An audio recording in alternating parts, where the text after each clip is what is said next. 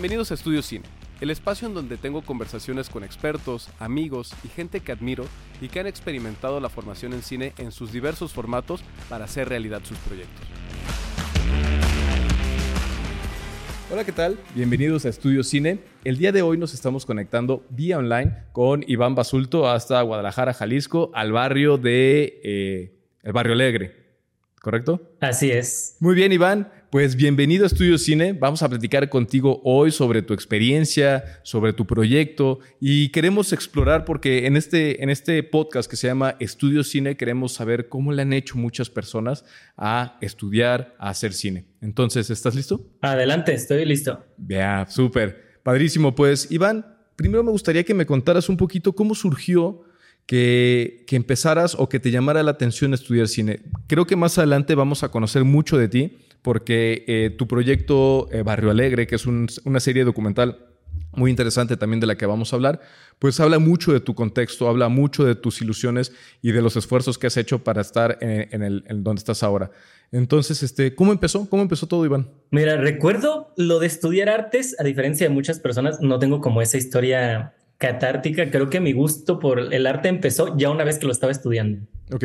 Cuando, pues siempre hemos venido de una familia de escasos recursos, ¿no? Cuando comencé a estudiar la universidad, recuerdo que lo primero que pensé es, no me importa si me gusta la carrera o no, que sea algo que deje dinero. Órale. únicamente terminé en artes, ¿no? Pues, pero... Sí, ¿y, ¿y, qué decidiste estudiar? Entonces creo que ahí falló un poco el plan. En su momento fui por la publicidad. No sé por qué de las carreras que pensaban dinero decidí publicidad. ¿Qué carrera estudiaste? Tengo la licenciatura en comunicación y artes audiovisuales. Ok. Y tengo pues ya el máster en cine documental en SCAC. Pero en su momento cuando inicié, porque la carrera la inicié a los 23 años. Ok. A los 19 que iba a entrar a la universidad dije, algo que me deje dinero porque quería salir de esa vida, ¿no? Claro. Entonces, la publicidad la estudié por dos cuatrimestres en el CAP pero recuerdo justamente mi familia pues no pasaba por buen momento económico, entonces a partir del segundo cuatrimestre yo solicité beca, pero no lo obtuve. Ok. Y solicité a algunos profesores poder asistir de oyente. Órale. La gran mayoría me dijo que no. ¿En serio? Sí, solo recuerdo una profesora Leticia Ramírez de producción me dijo, adelante, conmigo puedes venir. Wow, qué chido. Estuve yendo hasta que la escuela, por obvias razones, pues no le gustó tener un oyente que no pagara, entonces me pidieron de manera amable que dejara de asistir. Ok. Pero recuerdo durante mi trayecto en esa escuela, me surgió la inquietud por el cine, porque yo no sabía nada de cine, ni de arte, ni de nada, ¿no? Conforme iba teniendo clases, la verdad me tocó una generación un poco cerrada yo que no conocía nada, pues realmente no se involucraban conmigo, ¿no? Era como de, pues, pues tú sabes, nuestros labores audiovisuales son en equipo. Sí. Pues su equipo era claro, el que ya se sabe toda la filmografía de Tartakovsky, ¿no? Y yo era como, ¿quién es Tartakovsky? Tarkovsky. ¿Mm? O sea, siempre se me olvida. Sí, sí. No, está bien. Y justo vi, recuerdo, vi una película que era Old Boy ah, de claro. Park Chan-wook. Sí, sí, sí. Y me gustó mucho. Y fui a la videoteca que tenía el CAP y le dije a la señora, oiga, me gustó mucho esta película y me gustaría volverla a ver, ¿no? Está para llevármela y me dijo, sí, mira, te la prestamos. Y me dijo, ¿has visto más de este director? Y le digo, no, la verdad es que desconozco todo, ¿no? La señora me dijo, mira, y me pasó más de Park Chan-wook y me dijo, y también estos otros directores te pueden gustar. ¿no? Órale. Pasó David Fincher y dije, bueno, vamos viendo, ¿no? Ya llegué y fue como de, no, ya las vi todas. Perfecto, ¿cuáles te gustaron? No, pues me gustó I Am a Cyborg. But That's Okay, me gustó ser. Ah, perfecto. Y me iba recomendando películas. La señora de la videoteca. Qué ¿sabes? buena onda. O sea, yo al final en mis clases, incluso el tiempo que estuve yendo, que fui la mitad del cuatrimestre de oyente, uh -huh. seguía yendo a la videoteca y la señora me pasaba películas. Ahí fue donde le agarré el amor al cine. Wow. Gracias a esa señora de la videoteca que lejos de juzgarme, me recomendaba. Sí. Y se tomaba el tiempo de, de, de escuchar qué te había gustado, qué no, y recomendarte películas. Oh. Y me sorprendía la, o sea, porque si yo le decía, me gustó esta película, ¿por qué? Ah, pues esta secuencia me gustó por esta razón, mm, perfecto. Y sabía qué otras cosas recomendarme. Dije, esta señora, chula. qué bien. Ahí surgió mi primer encuentro, pero ya no sabía si estudiar antes porque dije, me gustó esto, pero no va muy alineado con lo de querer dinero rápido, ¿no? Claro. Entonces, dejé, te digo, pasaba a mi familia un momento económico difícil, entonces tuve que dejar de estudiar un tiempo, estaba solo trabajando Y para eso recuerdo aquí en Guadalajara existía Campus Party. E iba a ver, el evento iba a estar Big Man, que no sé si lo llegaste a ver. No. El sorprendente era como un art attack, pero de Ah, ciencia. no, claro, lo amo. eh, eh, el, el- este, el, el común científico que, que tenía una ratita y una chica que le ayudaba. Esos meros, justamente. iban a ¡Wow! venir ¡Qué chido! Party. Me encantaba ese Y programa. yo quería ir porque a mi hermano le gustaban mucho. Tengo un hermano menor, le ganó con 10 años. Pero pues no teníamos dinero para las entradas. Ujú. Entonces el gobierno de Guadalajara lanzó una convocatoria en el que si hacías la base de una aplicación con fines sociales, la mejor ganaba una entrada doble. Que ahora que lo veo en retrospectiva podía haber sido un robo brutal porque solo te daban un- una entrada doble, pero en su momento yo quería llevar a mi hermano. Entonces me acuerdo que me metía a YouTube y a Google y a todo así como aprender lo más básico de programación para poder entrarle al concurso. Claro. Entré y gané. ¡Wow! Y fui con ese pase doble. Con tu hermano. Sí, fuimos a ver a Big Man, estuvo Bruce Dickinson dando una charla de emprendedorismo y me acuerdo hubo muchas cosas, pero entre las cuales no esperaba es que me, me tocó estar en una entrevista con el gobernador, que en ese entonces era Aristóteles, y pues obviamente después se me acerca la prensa, ¿no? Para saber quién es este chico. Me preguntan, no, pues, ¿y tú dónde estudias? Digo, no estudio actualmente. Por lo que después varias escuelas se me acercan a ofrecerme becas. ¿Cómo Casi crees? todas para ingenierías. Ok, por- porque hiciste una aplicación de con Entonces éxito. les digo, mira, o sea, lo entiendo, pero la verdad es que no me encanta, ¿no? Pocas escuelas me dijeron, ven, te hacemos unos exámenes, vemos qué onda y ya vemos qué carrera quieres. Y escoges. ajá. Entre ellos, la UP y el ITESO. Wow. Primero fui a la UP y la verdad es que no me convenció porque no tenían como tal, pues la carrera, o sea, escuchaba los planes y no me convencía, sumado a que no me daban una beca completa y era Sí, era necesario. demasiado caro, ¿no? Sí. Entonces fui a ITESO y recuerdo que pues había un mar de carreras, pero el día que fui específicamente, el primer coordinador que estaba libre y que me abordó fue el de artes audiovisuales. Ok. Y me terminó de convencer y dije, mira, por algo será. Y decidí meterme a estudiar artes audiovisuales. Oye, pero entonces esa aplicación que me dijiste que, que- que fue un robo, al final te salió bastante bien, ¿no? Pues por la aplicación Sí, sí, no entraste te- la entrevista y luego una beca en el ITESO. Es cualquier cosa, ¿eh? Sí, sí. Al final me fue muy bien, pero digo, me pudo haber sido un robo fatal, Ah, no, sí. pero a mí fue perfecto. No, no, no. Qué, qué suerte tuviste. ¿Qué, qué, ¿Cómo esos pequeños momentos como la entrevista pueden abrir puertas, eh? Y qué, qué puerta tan padre te abrió. No, y esa fue la primera de múltiples puertas que se fueron abriendo gracias a todo eso. Gracias a que quería ir a ver a Big Man. Entonces, Big Man para mí siempre es como. Sigámoslo viendo, señor Big. Sí, no, me encanta. Qué, qué bueno, oye, qué fregón. Y entonces eh, entraste ya, te, te decidiste por una carrera que quizá no dejaba tanto dinero al principio eh, y te metiste a comunicación y y artes, audiovisuales. ¿Cuántos años son? Son cuatro y medio. Bueno, si cumples el plan de estudios como tal, cuatro y medio. ¿Cuántos te echaste? Entonces, cuatro y medio, tal Ah, cual. De hecho, bien. mi último semestre tuve una clase Órale, ok. porque iba adelantando casi siempre materias. Wow. Qué bárbaro. Oye, y este, de esta carrera, cuéntanos un poquito, ya, ya pasaremos a otro tema, pero quiero saber un poquito de qué es esa carrera. Para todas esas personas que nos están viendo y que están tomando la decisión de qué estudiar, a dónde irse, eh, eh, eh, qué decisiones tomar, ¿de qué va la carrera de comunicación y artes visuales? Comunicación y artes audiovisuales en ITESO consta, primero te dan como un tronco común de comunicación, junto con ciencias de la comunicación, Ujú. comunicación estratégica y varias otras relacionadas, como para que aprendas no solo el oficio de comunicólogo, sino, por ejemplo, la labor del investigador, cómo comunicar, cómo bajar información específica a un lenguaje más coloquial para que sea accesible a todo mundo Ok. todas estas cuestiones, ¿no? Ya una vez que pasamos el tronco común, iniciamos con la parte ya de artes audiovisuales, que ya va más enfocado. La rama principal y como más estelar es el cine, pero pues ya entran desde otras cosas como el videoclip, la videodanza, las videoinstalaciones, ¿no? Todas estas cuestiones que permiten los medios audiovisuales actualmente. Ok. Y ya, pues gracias a las optativas, pues cada quien se puede ir enfocando, ¿no? Tenemos cierta carga de optativas. Había quien tomaba de foto, quien de sonido, variadas. Yo, la verdad, es que siempre dije, voy a experimentar de todo. Pocas cosas no me gustaban, por ejemplo, sonido nunca me encantó. Ok. Y producción lo sé hacer bien, pero me quedaría calvo o me saldrían canas verdes si fuera producción. Entonces exploré fuera de esas dos ramas todo. Incluso tomé clase de criminalística y criminología. ¿Cómo crees? Es que dije, bueno, capaz que algún día quiero escribir un thriller y tengo que saber un poco de estas cosas. Entonces decidí tomarlas las dos clases. Órale, qué chido. Oye, y e independientemente de, que hayas estado becado y que estamos muy agradecidos con la ITESO por, por esa, esa oportunidad, ¿qué crees que es lo que le haría falta a una carrera de comunicación para tus objetivos? Que, que, en este momento me parece que son hacer cine. Mira, creo que, o sea, dentro de que siempre voy a estar muy agradecido con ITESO. Claro. Creo que algo que le falta es que justo al estar enfocado como un puede ser lo que tú quieras. Falta mucho especialización en cuestión de un programa. O sea, es como yo sé que es difícil realmente tratar de enfocar desde los primeros semestres a cada una de las ramas que componen las artes audiovisuales. Claro. Pero siento que justo por eso muchas veces sale uno de los alumnos, no todos, pero muchos alumnos y alumnas salen bastante dispersos. Ok. Porque van como flotando solamente, ¿sabes? Y entonces en realidad al último salen siendo pues especialistas en nada, ¿no? Son... Sí, todólogos, ¿no?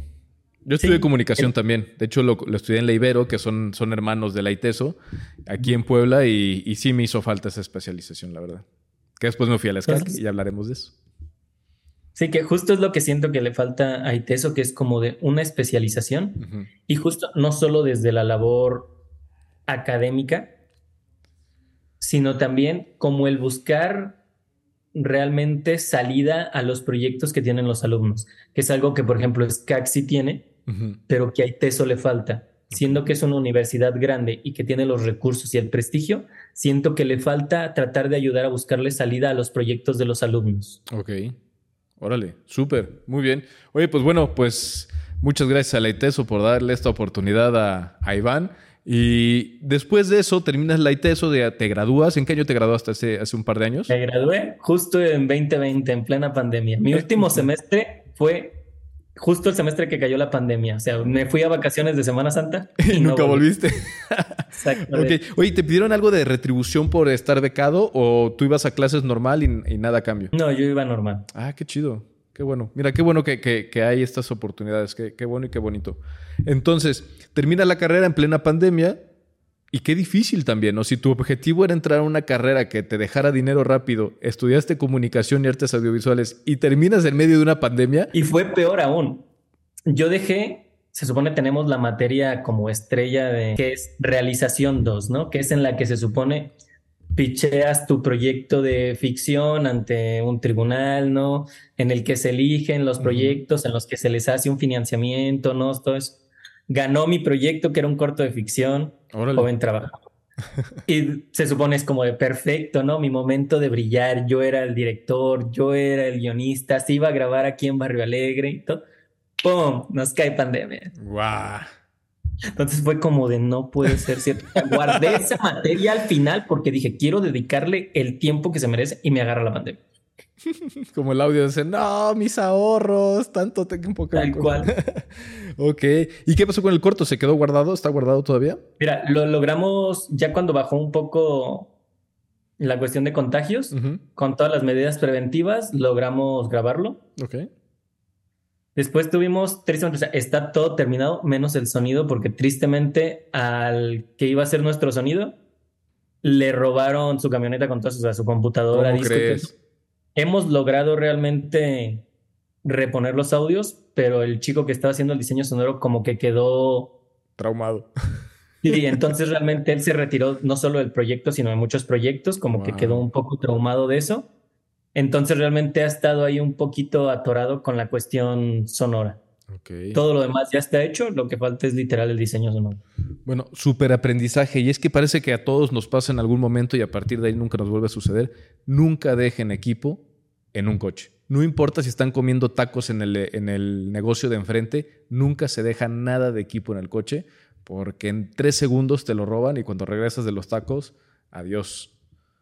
Sí, nos pasó, justo habíamos tenido en producción, digo yo por ejemplo como en dirección hasta eso, producción se encargó de que yo no me enterara de ninguno de los problemas hasta que terminamos rodaje. Órale, qué buena producción. Pero justo ellos también fue con sonido que ya habían robado una mochila el chico rompió con su novia de cinco años justo un día antes del rodaje, entonces tenía la cabeza en, wow, no, en otro lado. Claro. Sí, no, pues estaba muy distraído. sí, entonces pasó tristemente eso. Ahí, de hecho, justo mañana tengo una junta con la productora porque ya queremos terminar eso y ya sacarlo. Pero ahí, curiosamente, hice un muy buen contacto, que es uno de los actores que se volvió un gran amigo y que le ha estado yendo excelente y que siempre me dice, cualquier proyecto que tengas, yo estoy dentro. Órale, qué chido. Muy bien. Qué bueno, pues ojalá y que en esa reunión de mañana te vaya muy bien y que terminen de aterrizar esos pendientes que tienen ya para que ese proyecto salga, vea la luz y y te abra más puertas como otros proyectos ya te están abriendo puertas. Ojalá, ojalá que sí. Muy bien. Oye, y entonces, después de eh, estudiar en la ITESO, de estudiar la licenciatura, eh, ¿cómo conectas la licenciatura con la SCAC y cómo te vas a la SCAC? Estuvo también, durante mi carrera tomé en una de las materias, en el taller de especialidad, hay varios, ¿no? Videoclip, dirección de arte, eso. Me llamaban muchos, entre ellos videoclip. Pero curiosamente, en cuestión de foto, siempre lo que más se había hecho era foto documental, porque tenía tres trabajos mientras estudiaba la universidad. Entonces, realmente, el único lugar donde estaba que no era la escuela o el trabajo era aquí en el barrio. Entonces, cualquier cosa de foto, pues salía y tomaba fotos aquí en la calle. Casi siempre cargaba, tengo una cámara pequeñita, muy básica, pero con ella, por ejemplo, me la cargaba y en los trayectos que iba a mi trabajo, cosas así, iba tomando fotos. Órale. Entonces quiero explotar un poco más el lado documental. Y tomé el taller de especialidad en documental con la maestra Alana Simoes. Ella, cuando yo termino la universidad, me dice, pues justo acaba, estábamos con lo de la pandemia, y me dijo, ¿has pensado qué hacer? Le dije, la verdad es que no. Dije, pues estamos hasta en pandemia. Ya íbamos de salida de la pandemia y me dice, hay una beca para artistas jaliscienses que te permite estudiar un posgrado. Le dije, dice, postúlate me manda el link, digo, a ver, déjale hecho un ojo. Reviso y digo, pues bueno, aplica, era, tenías que haber estudiado en la Universidad de Guadalajara y aunque la universidad la hice en ITESO, mi preparatoria la hice no solo en UDG, sino que la hice en una preparatoria regional, o sea, ni siquiera en el centro de Guadalajara, acá pegado a las montañas, ¿no? Ok. Una preparatoria regional de UDG. Ah, bueno. Entró en Jalisciense y decía, uno de los labores era que tu trabajo estuviera enfocado a realzar la cultura de Jalisco. Y digo, yo lo único que he hecho, yo nunca había salido de ningún lado, entonces yo siempre me la paso aquí. Entonces, pues todo mi trabajo era de Jalisco. Incluso lo de ficción era de, ah, lo grababa aquí en el barrio, ¿sabes? Claro, claro. Entonces me postulé a la beca y resulta que la gano. La beca Legado Grotman de apoyo a artistas jaliscienses que me paga transporte, manutención, colegiatura, todo. ¡Wow, Iván! ¡Qué chido! Yo no tenía un centavo, literalmente, yo no tenía un peso mexicano para llevarme, o sea, ni siquiera un euro. Yo no tenía un peso mexicano para llevarme. Y la beca me llevó con todo. ¡Wow! Oye, y, en esa aplicación. quedé. Wow, no, chingoncísimo. Ahorita hablaremos de, esa experiencia, pero entonces en esta aplicación, más allá de cumplir con los requisitos, pues de, de, dónde eres, que, dónde estudiaste y todo esto, ¿te pedían alguna especie de texto, alguna explicación, alguna... Me pidieron mil cosas. Ok. O sea, aparte, esos eran los requisitos para postularte, ¿no? Tenías que tener cartas de recomendación de profesores o de gente metida en la industria. De hecho, una de las personas que me dio carta de recomendación Tú lo entrevistaste hace no tanto, que fue Michel Amado. ¿A poco? sí, tengo la carta de recomendación de Michel Amado, de otros profesores de ITESO, de mis coordinadores, o sea, porque hasta eso, siempre en clases intenté esforzarme lo más que pude. Sí, claro.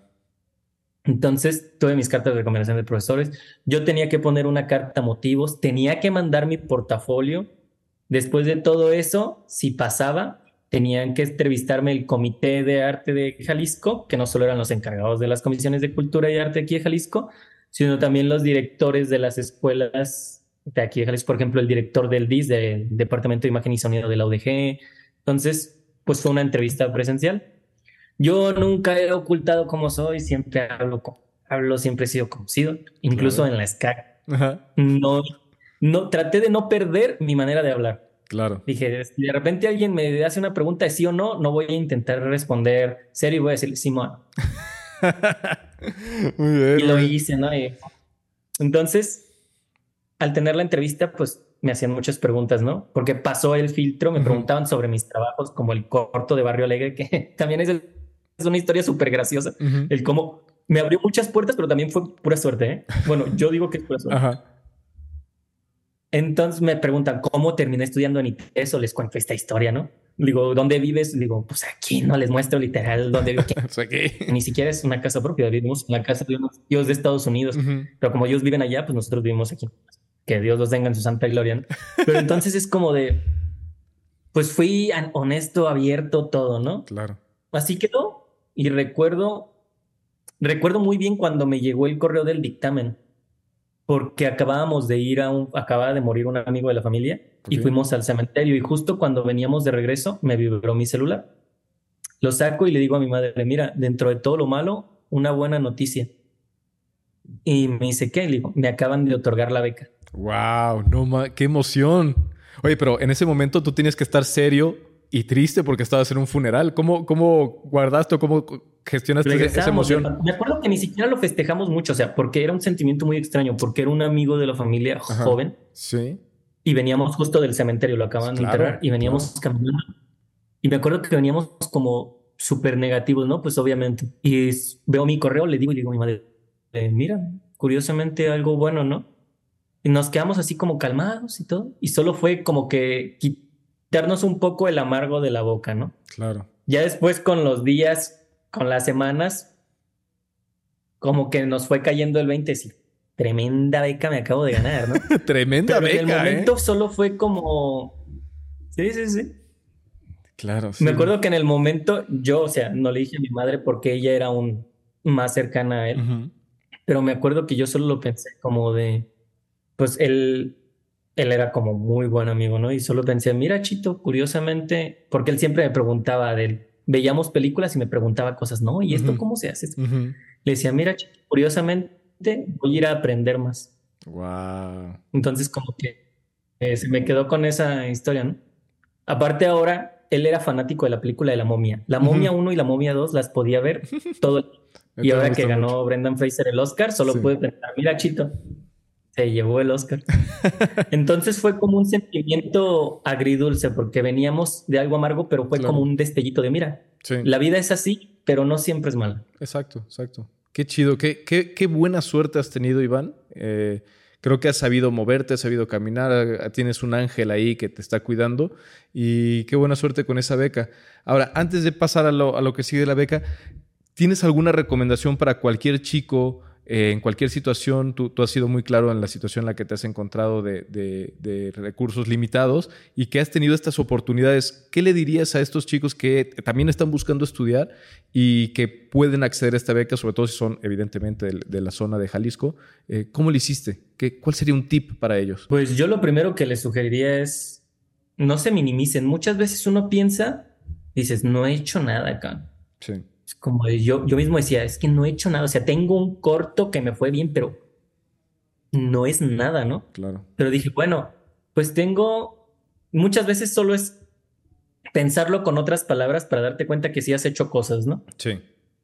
Por ejemplo, era como de, no, pues es que no he hecho nada, he sido asistente de arte. Pero claro, fui asistente de arte en una serie, fui asistente de arte en un videoclip, fui asistente, dices, bueno, ya es algo, ¿no? Y dices, tengo un corto, bueno, pero tu corto ganó una mención especial. Es como, no te minimices. Porque muchas veces tendemos a creer que lo que hacemos es poco, ¿no? Sobre todo cuando tendemos a compararnos con otras personas.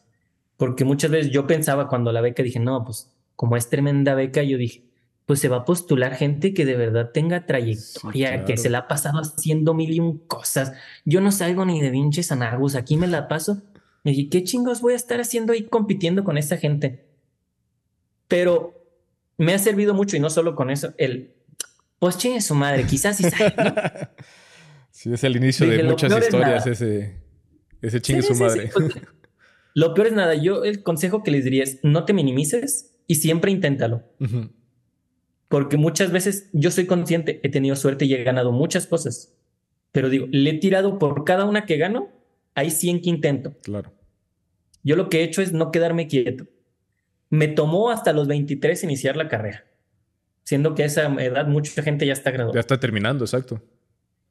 Hasta los 24 tuve un corto de mi autoría, ¿no?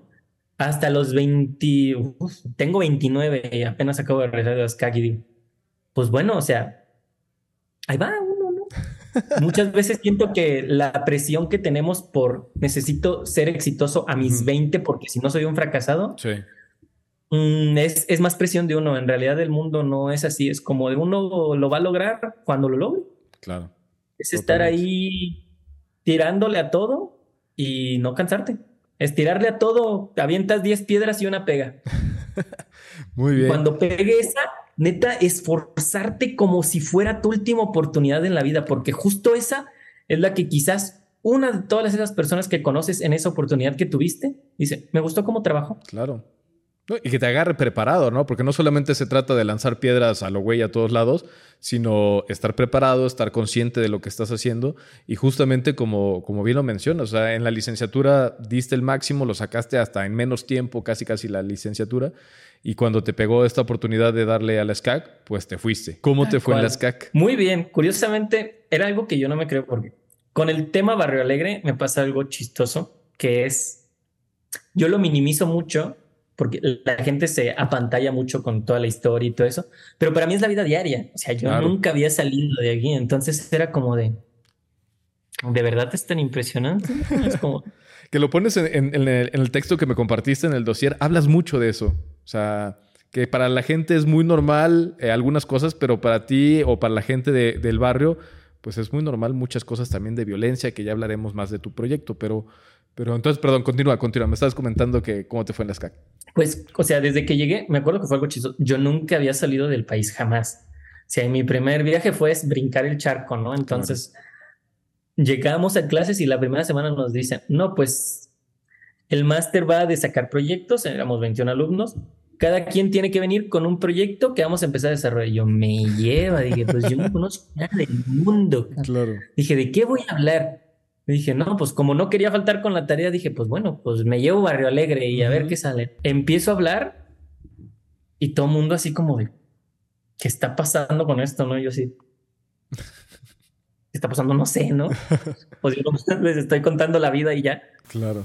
Pero pues me doy cuenta que cosa que me pasaba similar en ITESO, pero allá en Europa aún más, en la SCAC, que era como de, mi contexto era muy diferente al de la gran mayoría de personas. Entonces, el lugar de donde yo vengo, de donde siempre estoy, donde está mi familia, es muy diferente al tipo de lugares que frecuentan la mayoría de personas. Ok.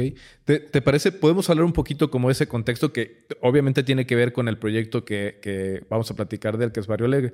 ¿Cómo es ese contexto que, es tan interesante y tan llamativo y tan extremo y tan... Eh, pues curioso para muchas personas que no, que no están a diario ahí. Pues mira, curiosamente, Barrio Alegre está ubicado en San Agustín, en el municipio de Tlajomulco de Zúñiga.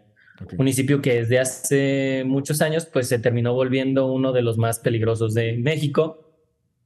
Uno que siempre sale en las noticias, ¿no? Ese típico que fosa clandestina en San Agustín. De hecho, constantemente lo que hago es, sale alguna noticia y en cuanto dice San Agustín, le tomo una captura de pantalla, ¿no? Las voy guardando. ¿Tienes una colección de noticias? Y justo hace dos días mataron a un político de aquí, aquí en San Agustín, literalmente. De donde yo vivo, o sea, estoy señalando, pero yo sé que tú no lo ves, pero de aquí a dos calles. en esa dirección, a dos calles. Ok, ok. Es como de. Pero se me hace curioso, es como de. Es un lugar en donde realmente aquí, dentro del mismo pueblo, no abunda el empleo. Y muchas familias, por lo mismo, pues realmente no tienen muchos recursos. Muchos pues dicen, puedo trabajar fuera, ¿no? Pero realmente estamos muy a las orillas de cualquier ciudad. Ok. Ya para ir a Guadalajara, si bien nos va por el tráfico que hay, son dos horas, tres. Por ejemplo, la gente que estudia en los centros de UDG hace tres horas de ida y tres de vuelta. Wow. Súmale sus seis, siete horas que estén allá en clases. Ya es todo el día. ¿En qué momento trabajas? Sí, claro. Entonces entra esto de que te dicen, pues estudia para que después no tengas que trabajar matándote en algo. Es como de, pero campeón, habrá quien pueda realmente ir y no trabajar. Pero hay quien o trabaja o estudia, porque los trabajos que hay aquí y las escuelas que hay aquí están muy lejos. Entonces, como haces una u otra. Claro, claro. Y la, claro, la escuela nutre mucho el cerebro, pero el estómago sigue pidiendo comida, ¿sabes? Entonces muchos realmente es como de campeón, pues trabajo. Como, dices ahí en tu proyecto, cuando el estómago tiene hambre, la moral es opcional. Sí, es que tal cual, lo he dicho, incluso lo dije en el pitch y está en el es como a todo se acostumbra uno, menos a no comer. Entonces, pues mucha gente trabaja, ¿no? Ya desde ahí dices, bueno, si ya no estás, ya no estás estudiando, ya decidiste de plano meterte a trabajar, ya te condiciona a ciertas opciones y cierto tipo de vida. Claro. Pero no es porque realmente tú lo quieras, sino porque era la manera en la que tenías que sobrevivir. Si eso le sumas que hay familias que son muy grandes, ¿no? Por ejemplo, conozco familias de 15 hijos, ¿no? Pero de repente es como, ¿cómo mantienes a 15 personas? Tienen que trabajar todos. Claro. Claro, claro.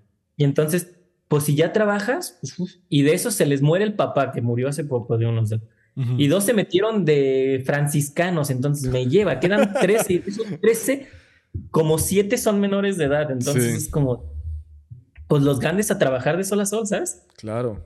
Entonces, ¿qué les pides a ellos? Si de repente llegan, claro, nuestro pueblo pasó que siempre ha existido el crimen, obviamente, pero pasó que estamos como un pueblito, pero se llenó de fraccionamientos alrededor y nosotros somos como el centro. Entonces lo que pasó pues fue que llegó el narcotráfico y se empezó a llenar de droga y obviamente pues empezó a aparecer como una opción monetaria, ¿sabes? Claro. Que todo mundo quiso, entonces es como de, pues empezó a armar pues las guerrillas entre los que venden por fuera y la plaza misma los mata, entre los que quieren trabajar para la plaza, pero como ya tienen gente, pues matan a otros, entre los mismos pleitos, y eso generó otro tipo de cosas, porque por ejemplo era como, ah, ya había mucha gente aquí que por el crimen pues cargan armas, ¿no? Entonces ya había gente que para defenderse pues cargaba armas, entonces de repente ya pasaba que en algún lado se envalentonaba a alguien porque andaba tomado, ah, pues tan fácil como venga, te pego un plomazo, ¿no? Sí. Entonces empezó a generar como este ambiente pero fue año tras año tras año que se fue normalizando mucho. Entonces llegó un punto en el que lo cuentas como el día a día. Claro. Y es el punto en el que estamos desde hace tiempo, que es, ah, güey, que mataron a tal cabrón. Y, güey, qué feo. Vamos por unas chéves. Ya. Incluso grabando Barrio Alegre, nos pasó que estábamos hablando y mi hermano contó justo mi vecino de enfrente lo mataron por eso. O sea, el, ayer vendían crico ahí, literal, ahí enfrente, y lo mataron un día. estábamos hablando con otro compa jugando básquet y mi carnal sacó esa historia y que dice, güey, pues es que uno ya no sabe, literal, nuestro vecino de enfrente lo mataron. Y otro compa con el que estábamos jugando básquet dice, güey, curiosamente tu vecino es mi primo, güey. No manches. nosotros, no, Nosotros nos reímos. Sí. Pero si lo piensas, era como de. Era una historia bizarrísima y dura. Claro, triste. Pero nosotros nos estábamos riendo. Sí. Porque ya es común, ya es el diario. Claro. Y, eso, eh, o sea, todo ese contexto, que también algo muy importante de, esta cuestión de la producción audiovisual, tiene que ver en cómo cuentas las cosas. Y algo muy importante para poder vender un proyecto es poder em, eh, presentarlo de alguna forma en la que sea atractivo. Y creo que la forma en que lo escribes está muy padre, está muy llamativo, está muy sincera, es muy tal cual tú dices, yo soy como soy y yo hablo como hablo, y ahí en tu texto queda clarísimo eso. Entonces, pues me, llamaba mucho la atención cuál era ese contexto y que tú nos los contaras. Entonces, ahí en la SCAC, ¿a ti te tocó llegar a estudiar a Terraza o a Barcelona? A Terraza. A Terraza. Ok, y, y tú siendo alguien que salió por primera vez de su casa, de su ciudad, de su país y llegó a otro que aparte se fue a meter, porque Terraza no está saliendo del aeropuerto, hay que llegar a Barcelona, hay que tomar otro tren, hay que llegar a Terraza, luego de Terraza moverte a donde te estés hospedando, donde te hayas quedado. ¿Cómo te fue en ese, en ese, en ese primera vez de salir de, de tu casa? Pues creo que nunca había tenido tanto estrés en mi vida. Todo el tiempo sentía o que se me iba a perder la maleta, que se me iba a ir el avión, porque nunca había volado, o sea, nunca había tomado un avión. Órale. Y ahora te aventaste uno como de 11 horas. 11 horas. Sí, estuvo, estuvo letal. Aparte, por ejemplo, tuve que hacer como Guadalajara, Ciudad de México. Ajá. Y ahí, como eran de dos aerolíneas diferentes, claro. de ahí tuve que volver a cambiar mi equipaje. Yo estaba perdidísimo. ¿Para dónde voy ahí cargando las dos maletas? Me puse como, pues iba a estar allá un buen rato, pues me llevé toda mi ropa que tenía. Claro, claro. Entonces, como las chamarras abarcaban mucho, pues no las eché y me las puse. Entonces parecía así botarga de Michelin. Y ahí iba con mis dos maletas. No, no, no.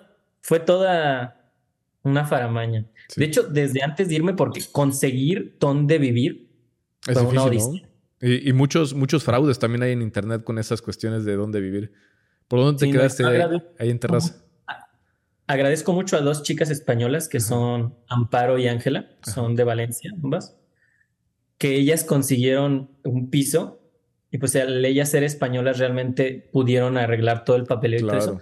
Y que confiaron en mí sin conocerme y que me metieron con ellas al piso porque era y estaba en el contrato. Entonces, bendito sea el Señor, ellas dos confiaron en mí. ¿Y cómo las contactaste? ¿Quién, te las contactó? Qué? Por un grupo de Facebook de las CAC. Ellas pusieron en su momento, nos hace falta una persona, puse el mensaje Así que doy meses después me mandaron un mensaje, oye, pues todavía te interesa y se armó. Mira, yo antes llevaba ese grupo de, Facebook del SCAC. Eh, cuando yo trabajé allá, fui a estudiar y luego me estuve trabajando y yo llevaba ese grupo que justo lo que buscaba era esa interacción y esa conexión entre los estudiantes para, pues para hacer proyectos, pero también, mira, para resolver situaciones como esas. Qué chido. Sí, pues gracias a eso tuve donde vivir desde día uno, o sea, día uno que llegué. Wow ya tenía casa. Directo a No tenía cama, pero ya tenía casa. ok, ok. Muy bien. Oye, y entonces tú entraste, lo primero que tomaste fue el máster en eh, documental, realización documental. Así es. ¿Qué características tiene ese máster? ¿Cómo, ¿Cómo, lo describirías? Pues, es curioso. O sea, el punto del máster es aprender la producción de un documental. Desde cómo se gestiona la creación de la idea, cómo vas hilando esto en una línea narrativa, cómo presentarlo y cómo hacer como un documento de venta. Ok. Pero todo esto mientras la práctica es, llegamos 21 proyectos y al final eran cuatro los ganadores a los que se les daba financiamiento y eras puntaje por tabla matemática. Órale. O sea, que como por promedio de las materias o qué? Eran los pitch, o sea, ah, que todas las materias iban enfocadas a trabajar, pues todo, pulir bien el proyecto y era pitch, dossier, investigación y línea argumental. Todo eso te lo evaluaba un jurado, que era un jurado de distintas partes del mundo, y nos evaluaban numéricamente. Ok. Entonces era como de nada de, uy, yo creo que no, puntaje, tal. ¿Y estuviste ya, eh, ese máster dura como cuatro meses más o menos? Un año. Un año. Ah, qué bien. Ah, no sabía que era, que era tan largo. De hecho, ya es más al 23 de diciembre, mi último día de clase. Órale. Wow, wow. Oye, ¿y allá conociste a Aritz Lecuna? Sí, pero él lo conocí curiosamente porque estando ahí, a la SCAG le gustaba mucho cómo escribía por los documentos y tareas que hacía. Entonces me metieron al máster superior de especialidad en guion, Ajá. pagado por la SCAG. Entonces en las mañanas iba guion y en las tardes iba documental. ¿Cómo crees? O sea, otra suerte también, te becaron allá también a otro máster. Sí, entonces por las mañanas estaba estudiando bien y por las tardes documental. Eso cuando la gente me dice, ¿te paseaste mucho por Europa? Le digo, no, fui mucho a clases. me la pasé en un salón. Literalmente. Muy bien. Oye, y entonces, a ver, eh, y de, esta experiencia que tuviste en el máster de documental, ¿qué es lo que le dirías a alguien que está pensando en ir a estudiar ese máster? Eh, ¿Qué es lo que debe de tomar en cuenta? Pues realmente debes de tomar en cuenta Principalmente dos cosas. Una, el ir con la idea de que puede que tu proyecto no sea el elegido y no por eso debes de dejar de hacer las cosas con entusiasmo, porque muchas veces quizás el proyecto de alguien más sea el que te abra una puerta importante para que eventualmente tu proyecto se realice. Órale. Ok. Eso y que el conocimiento se toma igual, seas tú el que gana o no. Porque todo lo que le están diciendo, a lo mejor tu proyecto no pasó y te toca colaborar en el de alguien más. Pero todo lo que le están diciendo a esa persona sobre su proyecto, tú lo puedes aplicar en cualquier momento a cualquiera de tus proyectos que hagas. Eso es básico, ¿eh? eh, eh eso es básico. Ah, quizá tú no lo sepas, yo aquí en Puebla soy coordinador de una licenciatura y una maestría en una escuela que se llama Cinema, Escuela de Cinematografía y Medios Audiovisuales. Y comúnmente o constantemente nos encontramos en una situación así en los semestres finales, sobre todo como en octavo semestre, séptimo semestre, y evidentemente pues todos los proyectos no pueden ser seleccionados, quedan seleccionados algunos, y las, las clases están orientadas a gestionar y a, apoyar esos proyectos, a darles asesoría. Y muchos chicos dicen, ah, pues como no quedó el mío, pues me vale, no voy o me echo hasta atrás de la, del asiento en el salón y no pongo atención. Y, y creo que eso que acabas de decir es básico y fundamental de que siguen siendo clases, siguen siendo experiencias, siguen siendo conocimientos, porque las instrucciones, la guía, las observaciones que le dan a un proyecto te pueden servir a ti sin duda alguna. ¿eh? Qué chido, Iván. Sí. Y creo que también otra cosa que hace falta aprender es también aprender a ganar, porque muchas veces justo el proyecto que queda ganador siente que es como de, yo gané, yo ya lo sé todo, o sea, ajá. y es como de, no, campeón, es como de, vamos a aprender, es como de, uno nunca se, hay cosas que de plano dices, yo lo quiero hacer de esta manera, pero una cosa es, entiendo lo que me estás diciendo, pero no va por ahí el, lo que yo quiero hacer, a decir, tú no sabes. Claro, claro, claro, claro. Que fue, por ejemplo, algo que, que me iba pasando cuando empecé justo con el proyecto ahí en SCAC, pues muchos iban, profesores, era como de, no, pues hace falta ver más de las pandillas, hace falta ver más de esto. Y yo les decía como, hey, hey, hey, yo justo lo que hablo en el proyecto es, existe esto, pero eso lo vas a ver en las noticias y eso es lo que como extranjeros te cuentan más de México. Yo te voy a mostrar las dos caras de la moneda, porque yo le he dicho, mi punto no es justificar, mi punto es que se deje de satanizar. Claro que se entienda de dónde vienen estas decisiones, buenas o malas, tienen un porqué. Digo, y que si de verdad le duele a la gente que la gente tome malas decisiones, porque en ITESO me pasó en una ocasión, justo cuando empecé con el proyecto de Barrio Alegre, inició desde ITESO, que pues me tocó, ¿no? Que me decían, pero es que mírate a ti como ejemplo, ¿no? de tú vienes de ahí, tienes la misma situación, pero ve dónde estás. Le digo, sí, yo he ganado becas. Dije, pero es una beca que le otorgan a una persona. Claro. Le dije, tanto le duele y tanto quiere que sean como yo. Le invito a ir a mi barrio, tome a cualquiera de esos niños y páguele los estudios. Le apuesto que va a echarle unas ganas a la escuela increíbles. Dije, porque si usted me usa como ejemplo, Perfecto. Vaya y tome uno de ellos de las becas, ve que lo páguele todos los estudios y le apuesto que va a salir adelante. Y el problema es ese.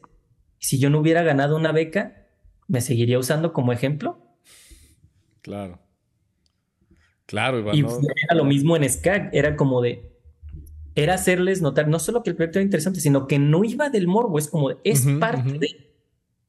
Pero justo es mostrar ambas partes, que es lo que te digo no que se justifique, que se deje de satanizar.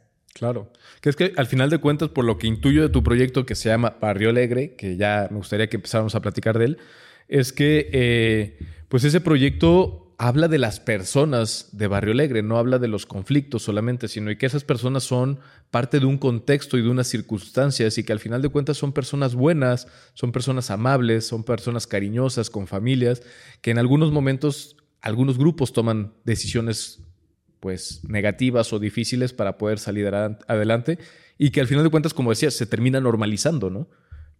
Pero al final de cuentas, pues todas son personas. Sí, y que incluso pasó, te digo, en el rodaje con dos chicos catalanes que vinieron de SCAC conmigo justamente aquí a Barrio Alegre y un chico inglés que nos ayudó con el sonido. Estaban y ellos pues pasaron de escucharme a mí contar las cosas a estar aquí, ¿no? O sea, ellos fueron al, vinieron aquí a México, a Jalisco. El rodaje, vinieron aquí a Barrio de hecho se quedaron en mi casa y todo. Órale. Y pasaron de que decía, ¿te acuerdas de la entrevista con este chico que decía, no, sí, yo mataba gente, todo eso? Sí, ah, vamos a ir a su casa. y primero, de primera impresión era como... Oye, pero qué aventado, sabiendo de qué iba el tema, Sí, sí, hasta eso fueron aventados. Eso se los reconozco, porque mucha gente, tanto en ITESO como en SCAC, escuchando mi tema era como está muy bonito, pero de lejecito. Sí, claro, claro. Ellos vinieron y era como de vamos a ir a la casa de ellos. Ellos se confiaban, o sea, no iban a nada si no estaba yo. Pero si yo les decía, venga, vamos, si yo les decía, venga, vamos, me tenían la confianza. Con precaución, los primeros días ya después se fueron soltando, con precaución, los primeros días, pero iban, ¿no? Pues que a ti el barrio, el barrio te respalda a ti. Familia. Entonces, llegamos a la casa de esta familia y pues ellos obviamente entran y es como decía, el papá acaba de salir de la cárcel, los hijos han matado gente, uno está anexado por las drogas y tú es como, pues ellos súper asustados, ¿no? Entramos y lo primero que hizo la mamá fue, muchachos, les preparé algo de comer, siéntense, ¿no? Nos arrima comida, nos sirve un plato y es como de, mi hijo, uno le dijo que no comía mucho picante, pues como extranjero. Sí, claro, ¿no? No, ir a ustedes les hice con poquito picante para que puedan comer. Y ahí, ahí vivieron el barrio alegre, en realidad. Es que es lo que le decía, le digo, claro, le digo, llega y dile a alguno de sus hijos y no va a dudar en pegarte un plomazo, pero llega y sea amable y no va a dudar en ponerse él para que le peguen él el plomazo antes que a ti. Claro. Dije, claro, tú llega con esa visión de que aquí solo hay criminales, de que aquí solo esto, y en efecto, te los vas a topar. Llega con la visión de que aquí hay personas y como persona te van a tratar. Claro, claro, claro. Que ese es un poco el objetivo del, documental, ¿no? que, que en este caso, pues ¿Cuáles han sido como los desafíos que te has enfrentado para, para hacer este proyecto? Que, espérame, antes de eso, perdón, se me estaba olvidando. En la SCAC, al final, en estos puntajes que mencionabas, tu proyecto quedó seleccionado como uno de los ganadores. El número uno, de hecho. El número uno. Que tuvimos, primero, de los 21 proyectos, seleccionaban 8. Quedamos número uno. Ok. Luego de esos 8, seguimos trabajando. Volvimos a tener otro pitch, tuvimos que hacer un teaser, tenemos que... ¿Y cómo hiciste el teaser estando allá? ¿Con material de archivo? Como, o sea, a la larga, como tengo mucho tiempo viviendo aquí, pues tenía mucho material. De entrevistas que había hecho por gusto, de clips que yo había grabado. Entonces fue como, venga. Curiosamente, cuando me fui, algo que agradezco esa decisión, no sé por qué mi cerebro lo pensó, pero bendito sea, es cuando me fui dije, me voy a llevar mi disco duro en donde tengo todo lo que he hecho en mi vida. Me lo llevé y me salvó el culo ahí. Porque literal dije, pues, ¿cómo voy a grabar de Barrio Alegre, no? Y lo otro que hice ya con cosas más específicas que a lo mejor sabía, pero no tenía grabadas, pues les decía a mis camaradas que conozco que andan en esas cosas, no sé, como de, güey, cuando estés haciendo esto, grábalo con tu celular y me lo mandas. Sí, sí, sí, sí. Entonces lo graban con tu celular y me lo mandaban. Wow. Entonces quedaste en primer lugar en la segunda, en las dos, en las dos pitchings. Quedaste en primer lugar al final. ¿Y, en qué consiste el premio? ¿Cómo, reconocen ese, ese, ese proyecto? Lo que hace CAC es le da cierta cantidad de dinero, que es 10 mil euros más o menos, para realizar una demo. Wow, es una buena lana, ¿eh? Sí. Y con eso, pues nos venimos para y nos dio equipo aparte. No manches, güey, ¿qué onda con la Yo cuando estudié no nos daban tanto de apoyo. Yo, yo también gané una convocatoria, eh, hicimos un corto de ficción y nos dieron nada más como 6 mil euros y el equipo.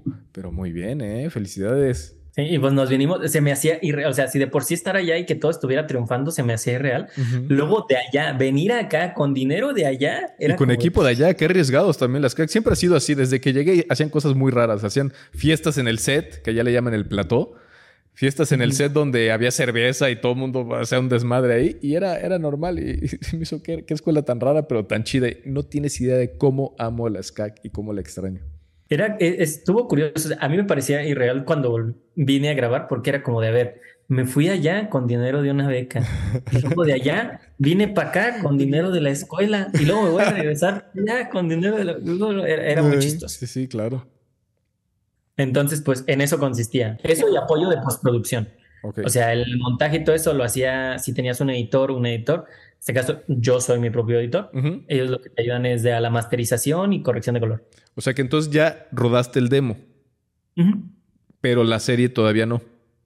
No, se supone que el punto de la demo es que te sirva ya junto con el dossier y todo lo que preparamos para presentarlo a alguna productora para venta. Que de hecho estamos viendo tanto la opción de presentarlo a los pitch que se hacen en Barcelona, porque pues a los dos productores ser catalanes y la demo venir de SCA, que pues es de Cataluña, pues realmente tenemos una gran probabilidad.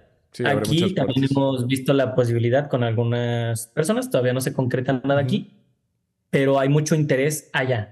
Claro, claro, claro. Allá ha habido mucho interés, realmente pues estamos en eso. Oye, pues muy bien, entonces... Eh, el, proyecto que ahora está en demo ya está terminando el, demo totalmente, ya tienen el dossier, ya, o sea, ya, lo están empezando a mover. Ok, bueno, pues ojalá que tengan muchísima suerte con este proyecto, Iván. Creo que es, una, es un proyecto muy interesante. ¿Hay algún lugar donde se pueda saber más de él? Es decir, no sé, ¿tienes un Instagram, tienes alguna página o ahorita todo está como guardado para que ese proyecto se desarrolle y luego lo podamos ver? Ahorita realmente todo está un poco guardado. Bien. O sea, realmente a personas que de repente necesitan verlo, pues les, yo les otorgo acceso para mirarlo. Claro. Realmente ahorita ni, ni a la gente del pueblo se lo he mostrado, Sí, porque justo está como en documentos de venta, ¿no? En, en todo esto con la SCAC. claro. Entonces realmente, pues por lo mismo, algunos festivales para poderte presentar tanto industria como eso te piden ser exclusividad, ¿no? Entonces claro, realmente claro. por eso no tenemos ahorita, o sea, yo tengo todo, pues, Sí, claro, claro, claro. no está para verse en ningún lado. Ah, y el bien. corto original, ese sí lo tengo yo disponible para ver. Estuvo en su momento en festivales, ya pasaron sus, eh, ya pasaron sus dos añitos que estuvo, Claro. entonces ya lo liberé en internet. Hay otros documentos que realmente los hice con un poco más de libertades. Por ejemplo, el teaser que hice para los pitch, lo hice con un poco más de libertades porque iba a ser solo para el jurado. Sí. Entonces hay personas que admiten cosas a Claro, cámara Claro, claro, claro. No puedes con mostrar. su rostro descubierto. Sí. Entonces, pero ellos me tienen la confianza, ¿no? Entonces es como de perfecto. Yo de materia legal no tengo idea. Entonces dije, esto es para un pitch. Claro. Aquí se termina y aquí ya nadie sabe nada. Sí, claro. Para cuestiones ya públicas, pues sí, realmente soy muy cuidadoso de es como de, de ir cuidando, ¿no? Como todos esos detalles. Va. De si sale la voz, no sale la cara. Si sale la cara, no confiesa nada. Cosas por el estilo, ¿no? Oye, y entonces, bueno, eh, es- esperamos que, que- que pronto escuchemos buenas noticias de ti. Eh, yo me enteré de ti, de, de tu proyecto a través de la página de las CAC, que te felicitaban por el proyecto, que habías ganado y todo esto. Y dije, yo tengo que hablar con Iván porque quiero saber su experiencia. Y algo de lo que me enteré después, y, y ya me gustaría ir cerrando con eso, eh, sobre el, el máster de guion que tomaste. ¿Cómo te fue con ese máster? ¿En qué, ¿En qué resultó? ¿Cómo, ¿Cómo consideras que ese máster aportó a ti y a, a tu vida profesional? Está curioso porque algo que aprendí hasta ese momento es la SCAC tiene los másters externos, Sí. que son como para gente que no estudió el grado con ellos, la licenciatura. llaman máster propios. Y está los máster superior de especialidad, que son los que toman la gente de grado. Sí. A mí me metieron con ellos para guion. Ahora O sea, yo estuve con gente de la licenciatura que llevaba tres años y cacho ahí Claro. en SCAC. Ah, Entonces fue curioso porque era otro mundo diferente al que había conocido. ujú. Para empezar, era gente que ya se conocía, ¿no? Totalmente. Entonces yo llegué como nuevo, literalmente mexicano, o sea, no hablaba catalán, sí. no era español y era nuevo, no había estudiado el grado, entonces literal era como...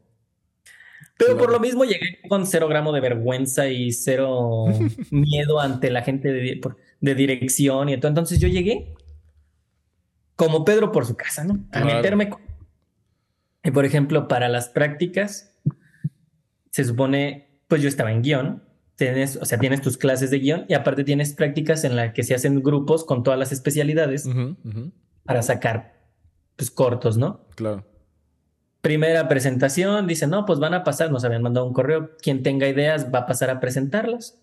Ah, pues yo llegué, ¿no? Resulta que nomás los de dirección se lo habían tomado lo de que ya tenían sus ideas, sus crew y todo. Y de repente el tutor del grupo dice, no, pues a ver, ¿alguien más? Y dije, pues yo sí tengo ideas, yo sí traje. Él decía que podíamos traer y yo sí traje. Perfecto, trajiste una, le dije, no, traje tres. Ah, Y me aventé mis tres y estuvo curioso. Al final, pues realmente como mi especialidad estaba en guion, pues era como, no era lo que me correspondía. Pero hubo gente que se acercó interesada, me decía, si en algún momento realizas ese corto, dime, yo me... inter-". Y de repente se armó un... Gente que yo no conocía, se acercaron gente de arte, de foto, Sí, de sonido, sí. de producción, a decirme, yo quiero estar en tu trabajo. Y yo sí, ni los conozco y, y venga, se apuntaron. Qué chido. ¿Y, y- hicieron algo o se quedó en proyecto? No, realmente se quedó en proyecto. Es algo, ahorita lo quiero, uno de esos trabajos, lo quiero realizar aprovechando que estoy aquí. Claro. Entonces lo quiero realizar aquí. Pero realmente esos, pues me enfoqué más en Barrio Alegre, porque era como de, ya tengo este proyecto ahorita aquí que está ya en su etapa final.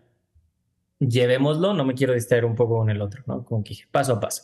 Pero estuvo curioso, o sea, y realmente era ir aprendiendo. O sea, me gustaron mucho las clases de guion porque me gusta mucho y creo que se me da. Bueno, eso creo yo, ¿verdad? Ujú. pero siento que se me da.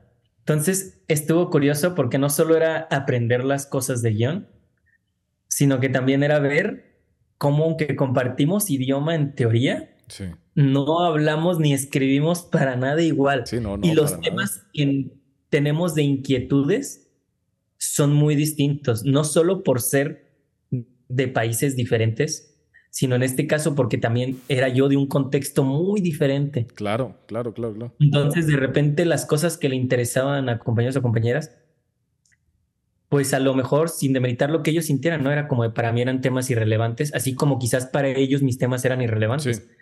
Las inquietudes que teníamos eran muy diferentes. O sea, me di cuenta realmente que era como de, pues no, no era nada similar a esas personas. Claro. Wow, qué interesante, Iván. Oye, ¿y qué, consejo le darías a alguien que quiere hacer su primer documental?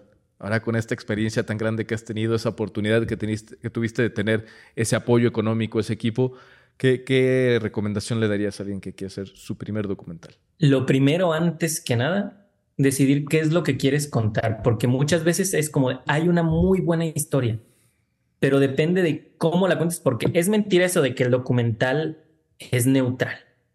Porque simplemente el decidir, tú pones la cámara aquí, no es lo mismo que ponerla acá, porque incluso hasta en eso es como alguien te puede decir, yo tengo un perfil bueno y es este. claro. Tú decides ponerla en el otro, ya es una decisión. Alguien una vez me dijo, mi profesora Dana me dijo, cada decisión estética es una decisión ética. Wow. Chido. Y me pareció muy cierto y dijo un ejemplo que me parecía, o sea, que era un ejemplo bobo, pero a la vez muy bueno para ejemplificar lo que era. Dice, Imagínate que cuando vas a entrevistar a una persona, esa persona está enferma del estómago y tiene gases. Tú la entrevistas y de vez en cuando hay gases. Si tú decides dejarlos, vas a afectar totalmente la percepción de la otra persona sobre lo que está diciendo. ¿Quieres darle más seriedad? Los cortas en edición.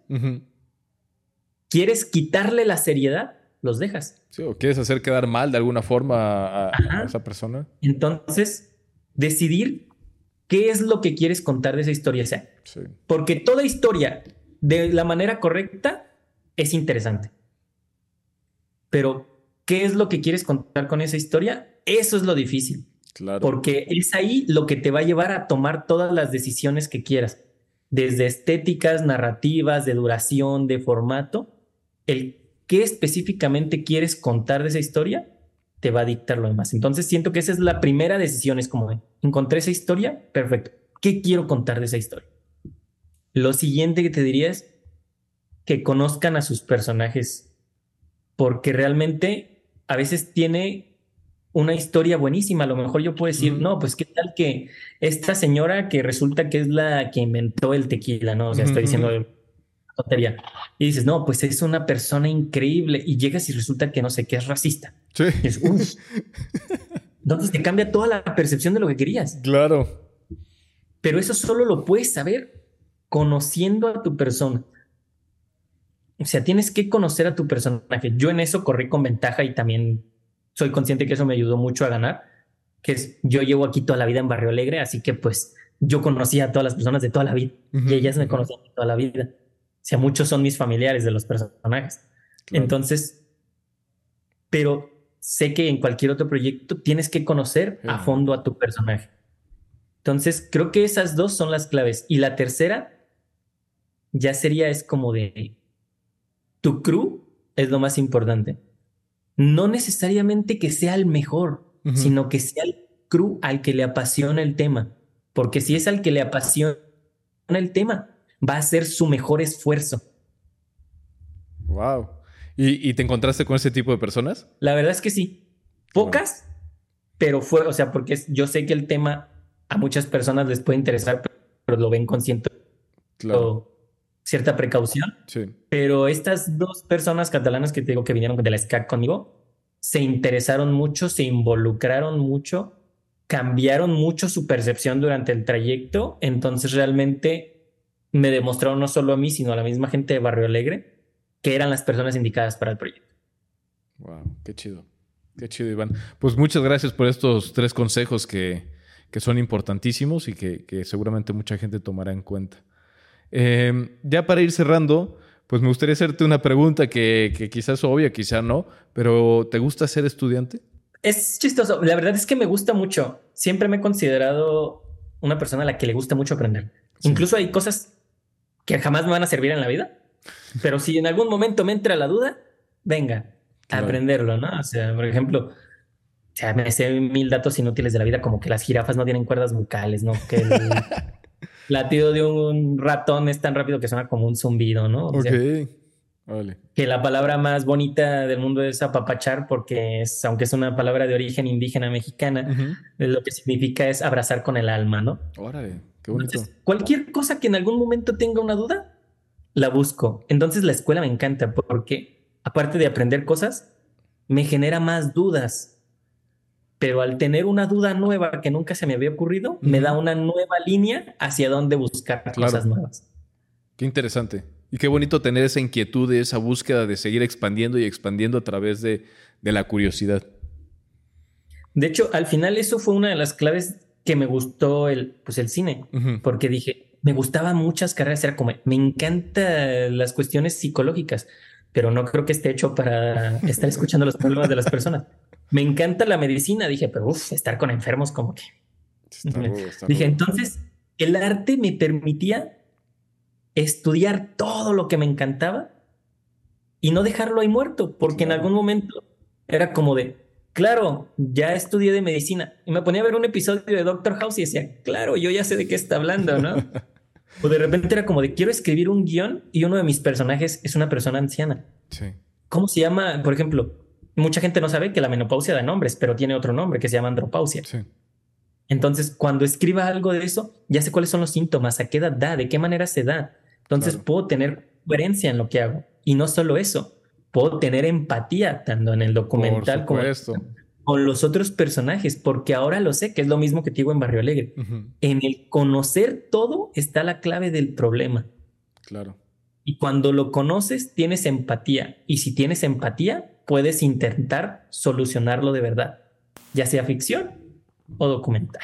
Órale, qué interesante. ¿eh? Eh, hay, muchos temas que se pueden abordar desde esa perspectiva de la empatía, del conocimiento, de acercar esta información a otras personas. Y creo que nosotros con esta posibilidad y estas herramientas audiovisuales podemos hacer eso. Podemos, uno, explorar desde nuestra propia curiosidad y dos, acercar a otras personas a, conocer, a entender y a empatizar con este tipo de cuestiones.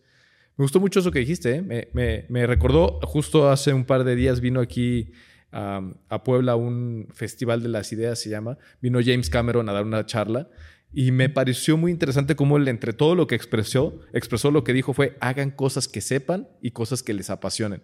Y él, pues evidentemente es un científico apasionado en la exploración del mar profundo y sus películas tienen mucho que ver con eso, el abismo, eh, Avatar, Titanic y todo esto, y ha sabido relacionar sus, sus temas de interés con su profesión, que es la de contar historias, y hacerlo de una manera muy, eh, muy grande, muy eh, grandilocuente. Y pues, pues creo que qué bonito que lo, que lo veas tú también de esa forma, Iván.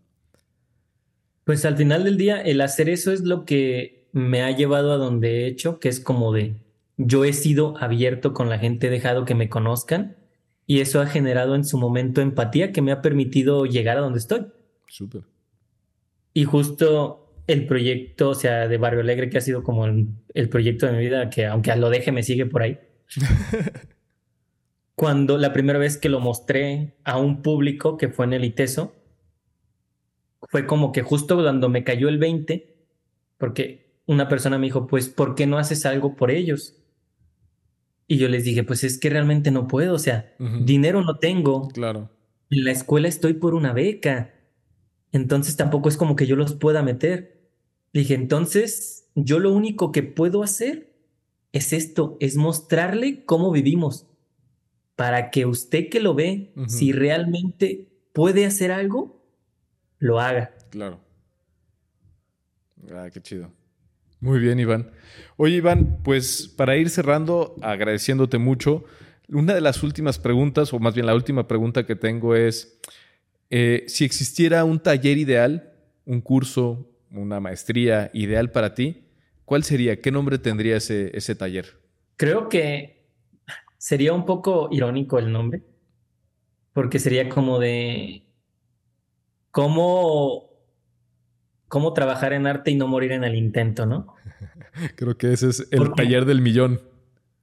Sí, sí, porque, y no solo hablo en cuestión económica, sino que también muchas veces es el manejo de las emociones, ¿no? Porque muchas veces vas a tener el bloqueo creativo.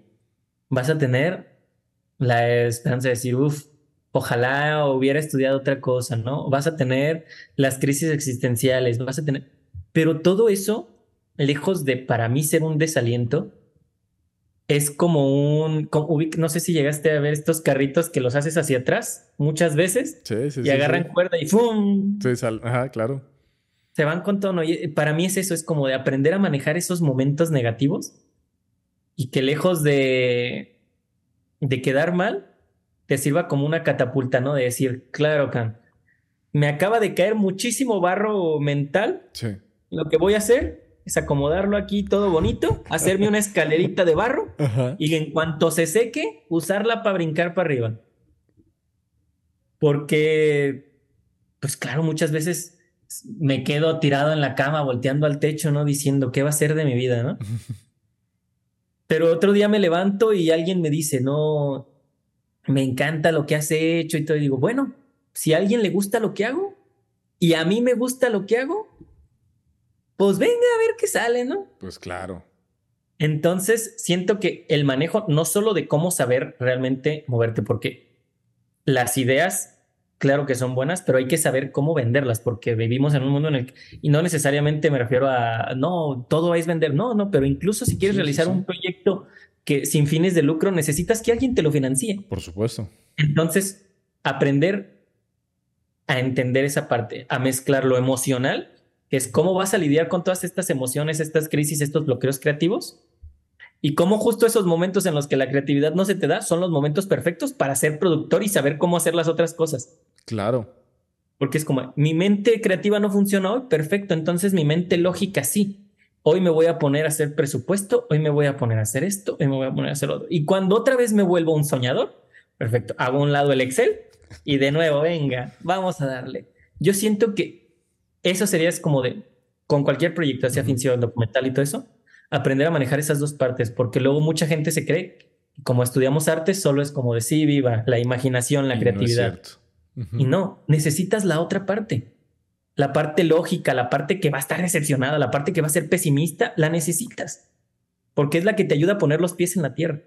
Y siento que muchas veces es como de, o la maestría es solo ser números puros y duros. Sí ser imaginativo y todo eso. Y yo siento que es mezclar los dos y contemplar eso es como qué hacer en un bloqueo creativo, qué hacer en una crisis existencial.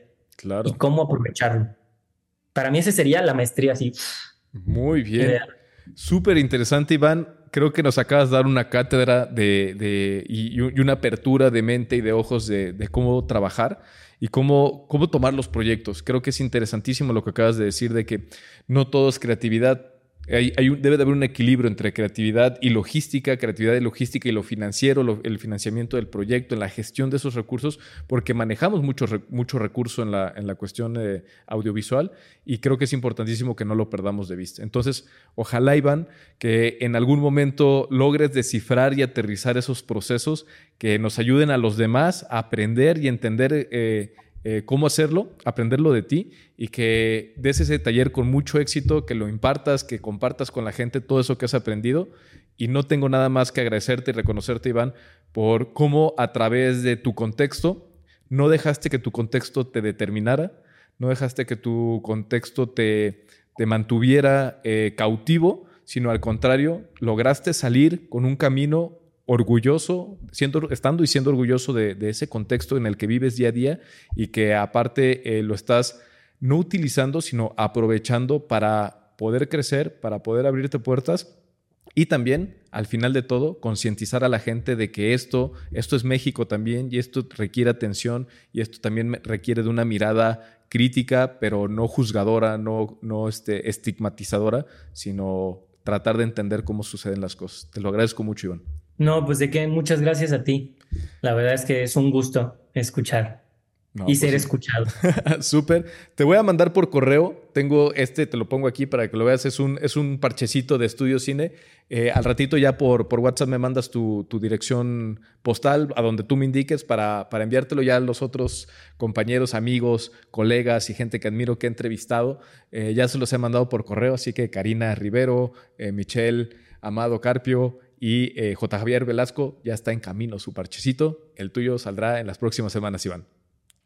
Perfectísimo, muchísimas gracias. Súper, pues estamos al pendiente. Espero que pronto tu proyecto sea comprado, sea visto por las personas correctas y adecuadas para comprarlo y que se produzca y nos des muy buenas noticias pronto y que vengas a otra entrevista ya que tengas el proyecto estrenado en alguna plataforma o en algún festival. ¿Sale?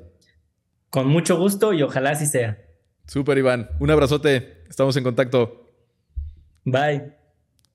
Pues muchas gracias, muchas gracias a todos por seguirnos en este capítulo y pues ya saben, síganos en nuestras redes sociales, en Instagram, eh, vean los capítulos en YouTube, eh, estamos también en Spotify, eh, siempre está como arroba estudio cine podcast. Muchas gracias, hasta la próxima.